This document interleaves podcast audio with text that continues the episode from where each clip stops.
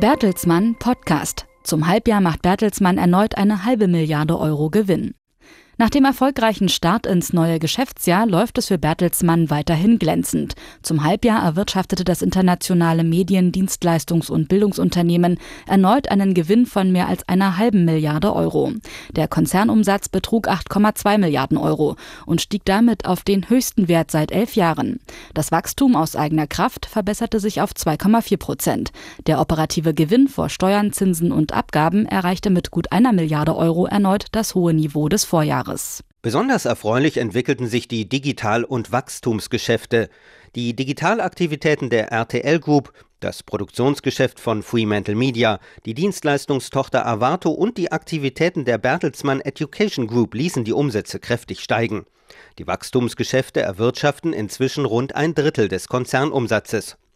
Die daraus aus eigener Kraft erzielten Umsätze stiegen im ersten Halbjahr 2018 um insgesamt rund 9 Prozent auf knapp 3 Milliarden Euro. Insgesamt sei Bertelsmann im ersten Halbjahr 2018 so stark gewachsen wie seit Jahren nicht, erklärt Vorstandschef Thomas Rabe.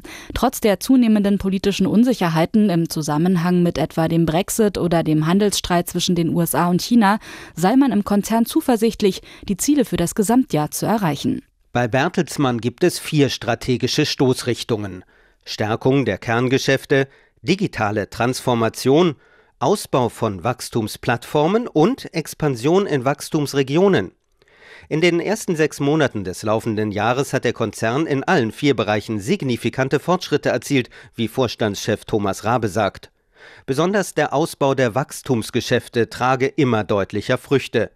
Laut Rabe zahlen sich außerdem die in den vergangenen Jahren getätigten Investitionen in die Dienstleistungsgeschäfte des Konzerns mehr und mehr aus. Sein Wachstumsprofil will Bertelsmann künftig noch weiter verbessern und vor allem in kreative Inhalte massiv investieren. Um diese Ausgabe nicht zu gefährden, fordert Rabe allerdings eine dringende Modernisierung des Regulierungsrahmens für Kreativunternehmen in Europa. Das betreffe Felder wie Datenschutz, Urheberrecht, Kartellrecht, Werberecht, Medienrecht und Besteuerung.